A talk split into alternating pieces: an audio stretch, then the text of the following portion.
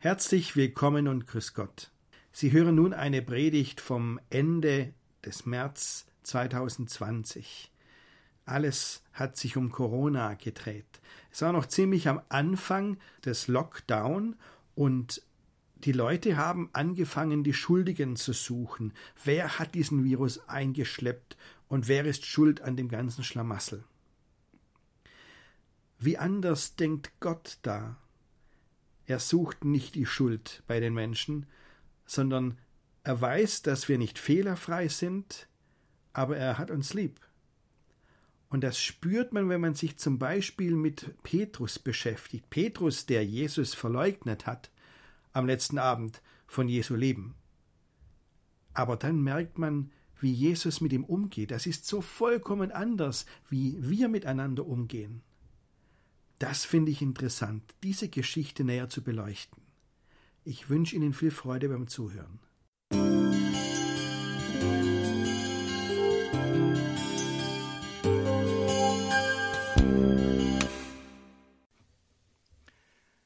Liebe Schwestern und Brüder, wie leben Sie gerade? Ich frage deshalb, wie leben Sie, weil es so unterschiedlich ist. Die einen sitzen ruhig zu Hause oder gehen spazieren, die anderen gehen einkaufen in den Supermarkt und denken bei manchen Szenen, ich bin im falschen Film. Und wieder andere sagen, ist doch alles ganz normal. Und manchen fällt die Decke auf den Kopf. Wie leben Sie gerade? Viele haben auch Angst. Nicht alle, aber viele. Dieses Virus ist unsichtbar. Und wenn man Menschen begegnet, man weiß ja nicht, ähm, stecken die mich an, stecke ich sie an. Man hat Angst auch vor solchen Begegnungen. Klar, wir halten Abstand, so wie es sein muss. Und wir wissen natürlich auch nicht, die Menschen sind ansteckend, sondern das Virus ist ansteckend. Aber manchmal können wir das doch nicht auseinanderhalten. Man hat immer noch so ein mulmiges Gefühl und die Begegnung fehlt einfach. Ganz viel davon fehlt. Manche Menschen verlieren dann auch die Fassung, wissen nicht mehr, wo vorne und hinten ist und bringen total unsinnige Anschuldigungen. Das hat zum Beispiel das, die ersten zwei erlebt, ähm, einen der ersten Leute, die äh, infiziert gewesen sind hier in unserer Gegend ähm, und dann im Krankenhaus waren und isoliert waren. Und ähm, die Frau hat ein E-Mail bekommen, ähm, da stand mit deutlich sarkastischem Unterton drin, na, wie fühlt man sich, wenn man diejenige ist, die die Seuche eingeschleppt hat? Aber das ist doch Unsinn, die kann doch nichts dafür. Wie gesagt, das Ding sieht man doch nicht. Und am Anfang wusste man noch gar nicht so viel. Es gibt kein, die ist schuld oder der ist schuld. Ja, es ist ein ganz alter menschlicher Mechanismus. Man sucht jemand, der schuld ist an irgendwas. Jemand, der einen Fehler gemacht hat. Aber das ist ein Holzweg. Das bringt uns nicht weiter. Ich glaube, es ist wichtig, dass wir an dieser Stelle mal auf andere Gedanken kommen. Dass wir ähm, uns mal mit jemand beschäftigen, der wirklich Fehler gemacht hat und der Jesus begegnet ist und der gemerkt hat, wie Jesus mit ihm, dem Menschen, der Fehler gemacht hat, umgeht. Und deswegen möchte ich mit Ihnen heute nochmal über Petrus nachdenken. Über Petrus, der Fehler gemacht hat, Sie haben es in der Schriftlesung gehört, und dem aber Jesus begegnet ist. Wie war das mit diesen beiden? Petrus kennen Sie. Ah, der war manchmal ganz vorne dabei, der Sprecher der Jünger gegenüber anderen, gegenüber Jesus. Manchmal war er auch ganz tief unten. Petrus kannte beides, himmelhoch jauchzend und zu Tode betrübt. Der hatte wirklich beides erlebt. Und dann kam diese letzte Nacht, die er mit Jesus verbrachte. Da haben sie das Abendmahl gehabt und dann gingen sie in den Garten Gethsemane miteinander und Jesus wollte beten und er hat dann drei von seinen Jüngern mitgenommen, ein Stück weit entfernt von den anderen. Das war Petrus, Jakobus und Johannes und hat zu den dreien gesagt, betet mit mir. Und er geht ein Stück weg und betet und kommt wieder zurück und da schlafen die drei schon. Und Jesus sagt, wie könnt ihr jetzt schlafen? Jetzt, wo es drauf ankommt. Aber Petrus hat geschlafen. Und dann, kurz darauf, wurde Jesus verhaftet. Man hat ihn abgeführt. Man hat ihn in den Hof gebracht, im Haus des Hohenpriesters, im Haus des Kaiphas. Und Petrus schleicht hinterher, als einziger von den Jüngern, schleicht hinterher, geht rein in den Hof. Da brennt in der Mitte ein Lagerfeuer und Leute sind da und Jesus sitzt auch da in, der, in irgendeiner Ecke und wird bewacht von den Soldaten. Und Petrus hält sich an diesem Hof auf. Da kommt eine Frau auf ihn zu und sagt dann, zeigt auf ihn und sagt, der da gehört auch zu den Jüngern. Und Petrus sagt, nee, ich kenne den überhaupt nicht. Dann kommt ein anderer und spricht Petrus direkt an und sagt, du bist doch auch einer von denen. Und Petrus antwortet, nein, nein, gehöre ich nicht. Und dann steht in dieser Geschichte in der Bibel ein Satz, also der hat mich wirklich durcheinander gebracht. Da steht eine ganz kleine Notiz. Nach einer Stunde spricht wieder ein Mensch den Petrus an. Nach einer Stunde, da ist eine Stunde vergangen und Petrus ist immer noch da in diesem Hof am Lagerfeuer bei den Menschen, obwohl er jetzt schon zweimal erlebt hat, dass er es nicht durchhält. Ah, am Anfang dieses Weges hat Petrus gesagt zu Jesus, und notfalls sterb ich für dich, wenn es sein muss. Davon ist jetzt nichts mehr zu spüren. Und jetzt hat Petrus erlebt, schon zweimal hat er Jesus verleugnet. Und dann steht hier, nach einer Stunde ist er immer noch da. Ich frage Sie, warum ist denn Petrus immer noch da nach einer Stunde? Warum ist denn der nicht gegangen? Warum ist er nicht weg? Und hat, weil er gemerkt hat, Mensch, ich pack's nicht, ich halt's nicht aus, ich bekenne mich nicht zu Jesus, ich stehe nicht zu der Sache. Die Kraft habe ich nicht. Warum ist er immer noch da? Der muss doch einen Grund gehabt haben. Der hatte doch berechtigten Grund zur Angst um sein Leben. Wir wissen alle, was mit Jesus passiert ist. Das hätte doch auch mit Petrus passieren können, wenn er identifiziert worden wäre als einer von den Jüngern und dann noch der Anführer von den Jüngern. Petrus muss einen richtig guten Grund gehabt haben, warum er immer noch das auf sich nimmt und nach einer Stunde immer noch in diesem Hof steht. Und ich kann mir es nicht anders vorstellen, als dass Petrus unbedingt in der Nähe von Jesus sein wollte. Und um in der Nähe von Jesus zu sein, hat er das alles auf sich genommen und hat erleben müssen, dass er es nicht schafft, sich zu Jesus zu bekennen, sondern dass er Jesus verleugnet. Aber Trotzdem hat er seine Angst überwunden, seine Angst um sein eigenes Leben, ist in diesen Hof reingegangen, ist da nach einer Stunde immer noch. So viel hat er seine Angst überwunden. Und sehen Sie, jetzt bin ich plötzlich wieder in unserer Zeit hier und denke, das ist doch genau der Punkt für uns. Um Nähe zu, überlegen, zu, zu erleben, um anderen nah sein zu können, müssen wir gerade ungeheuer viel Angst überwinden. Sie wissen ja, gell? es heißt, soziale Distanzierung ist jetzt notwendig. Ich weiß nicht, wer diesen Begriff erfunden hat und ich bin auch der Meinung, der hat uns keinen Gefallen zu tun, get, getan. Wir brauchen doch keine soziale Distanzierung. Ja, wir brauchen körperlichen Abstand, 1,50 Meter. Bei Leuten, die nicht im gleichen Haushalt wohnen. Aber wir brauchen doch keine soziale Distanzierung. Im Gegenteil, wir brauchen soziale Nähe. Gerade jetzt brauchen wir soziale Nähe. Und wenn dieser körperliche Abstand, wenn wir den einhalten müssen, müssen wir uns was einfallen lassen, dass wir die soziale Nähe auch leben können. Wenn ich früher mit meinem Nachbarn über den Gartenzaun geredet habe und der stand drei Meter entfernt von mir, dann war das doch keine soziale Distanzierung. Oder auf Englisch Social Distancing. Das war das Gegenteil. Ich wollte ja mit dem reden, das war soziale Nähe, auch wenn wir drei Meter körperlich auseinander waren.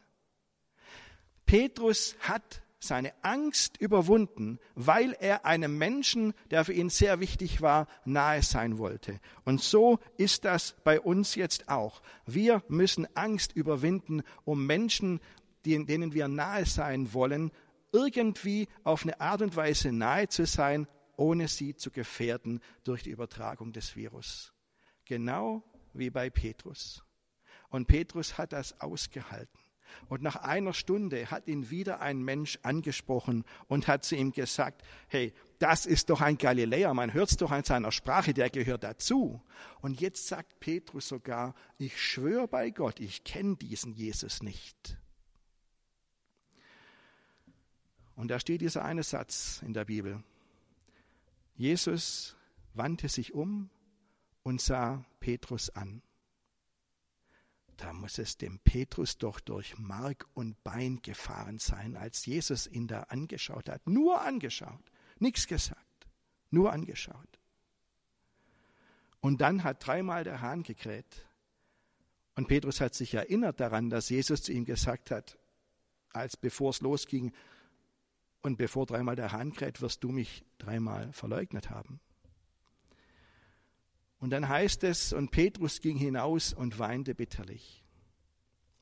Ein Mann, der viel gewagt hat, der viel aufs Spiel gesetzt hat, um Jesus nahe sein zu können, ganz tief unten. Und alles, was er mit Jesus erlebt hat, die ganze Zeit, wo er mit ihm zusammen war, mit den anderen Jüngern, alles verraten? Wenn Sie jetzt mal weiterlesen in der Bibel, was da noch geschieht. Jesus wird dann verhört er wird ähm, misshandelt, er wird zum Tod verurteilt, er schleppt, muss sich zum Kreuz schleppen, wird ans Kreuz gehängt und stirbt am Kreuz. Dann merken sie kein Wort mehr von Petrus. Petrus ist weg vom Fenster, der ist verschwunden. Alles das geschieht ohne Petrus. Das Letzte, was man von Petrus hört, ist dieser eine Satz. Er weinte bitterlich. Und es gibt nur einen einzigen Jünger, von dem das überhaupt mal gesagt wird, so ein harter Satz, und das ist Petrus, von keinem anderen. Petrus muss völlig am Boden zerstört gewesen sein. Der hat sich verkrochen. Da war nichts mehr zu machen. Und so eine Erfahrung, die verändert einen. Und so wie ich die Sache sehe, hat die auch Petrus verändert, hat ihn innerlich reifen lassen hat ihn letztlich gestärkt. Okay, er hat eine Krise erlebt, eine sehr, sehr tiefe Krise, aber er ist da durchgegangen, er hat einen Weg gefunden. Und er ging gestärkt daraus hervor. Dann kam nämlich der Ostermorgen. Und dann wird, ähm, Jesus ist auferstanden und es wird ähm, auf einer Seite am Schluss vom Johannesevangelium erzählt, wie Jesus in einer ruhigen Minute den Petrus mal zur Seite nimmt und mit ihm redet. Jesus fragt Petrus, hast du mich lieb? Hey, und Petrus hat doch gewusst, was Sache ist. Dass er Jesus verleugnet hat, stand unausgesprochen zwischen ihm und Jesus. Und jetzt fragt ihn Jesus, hast du mich lieb? Der wusste doch, der Petrus, was jetzt kommt. Und trotzdem sagt er ja. Und dann, wie reagiert Jesus jetzt? Jesus sagt nicht, aber was war dann das mit der Verleugnung? Jesus stellt Petrus nicht bloß. Jesus macht Petrus nicht fertig. Wenn Petrus schon so verzweifelt war und am Ende war und jetzt erlebt, dass er Jesus wieder gegenübertritt, dann ist Jesus nicht der, der das geknickte Rohr noch zerbricht, der Petrus noch vollends fertig macht, sondern Jesus gibt Petrus einen Auftrag und sagt, weide meine Lämmer, also stärke meine Brüder und Schwestern. Und genauso hat es Petrus dann gemacht. Petrus war einer der drei Leiter der christlichen Gemeinde in Jerusalem. Petrus, der, der Jesus verleugnet hat, der, der ganz verzweifelt war, der ganz unter war, der bitterlich weinte, der wurde zu einer christlichen Führungskraft.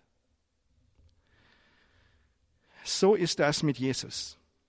Jesus hat dem Petrus vergeben. Er hat ihn nicht bloßgestellt. Er hat ihn sein Gesicht wahren lassen. Er, ist, er hat ihn in seiner Würde stehen lassen, hat ihn ernst genommen, aber er hat ihm einen Neuanfang ermöglicht. Petrus konnte neu anfangen, konnte zeigen, was er kann und wusste, Gott steht mir bei.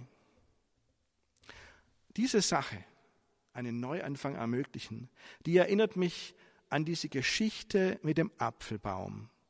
Da saß ein Mann im Zug am Fenster und schaute raus und in irgendeiner Station stieg ein anderer Mann ein, setzte sich neben ihn.